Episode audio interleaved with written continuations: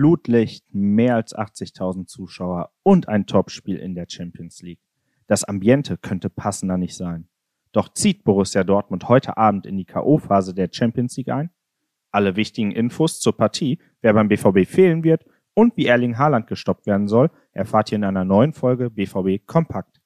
Mein Name ist David Nicolas Döring und ich heiße euch herzlich willkommen. 81.365 Zuschauer werden heute Abend im Signal Iduna Park sein, wenn Manchester City zum fünften Spieltag der Königsklasse in Dortmund antritt. Rekordkulisse und der passende Rahmen für das Topspiel. Nicht mit dabei ist Mittelfeldspieler Sali Özcan. Er ist nach drei gelben Karten gesperrt.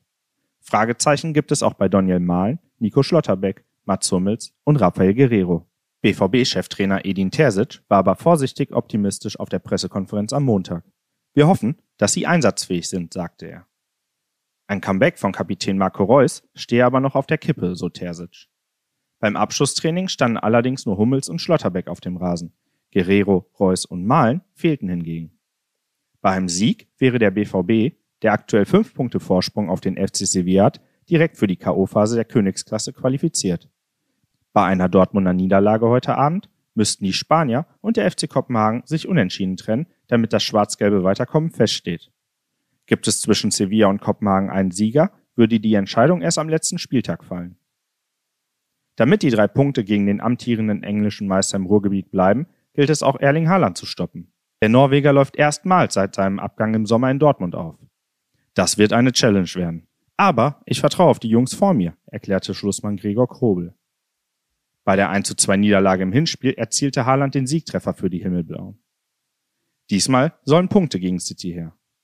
Wir müssen bereit sein, diese Leistung nochmal abzurufen, sie nochmal zu toppen und sie bis zur 90. Minute durchzuziehen, forderte Terzic von seinem Personal. Ein echtes Endspiel hat der Profi-Nachwuchs vor der Brust. Die U19 spielt bereits um 16 Uhr am Trainingsgelände in Brakel in der Youth League gegen Citys Jugendteam. Mit vier Zählern liegt das Team von Mike Tulberg auf Rang 3, während die Gäste aus England komfortabel an der Tabellenspitze stehen. Tulberg ist dennoch optimistisch. Es geht darum, dass wir uns nicht unter Wert verkaufen.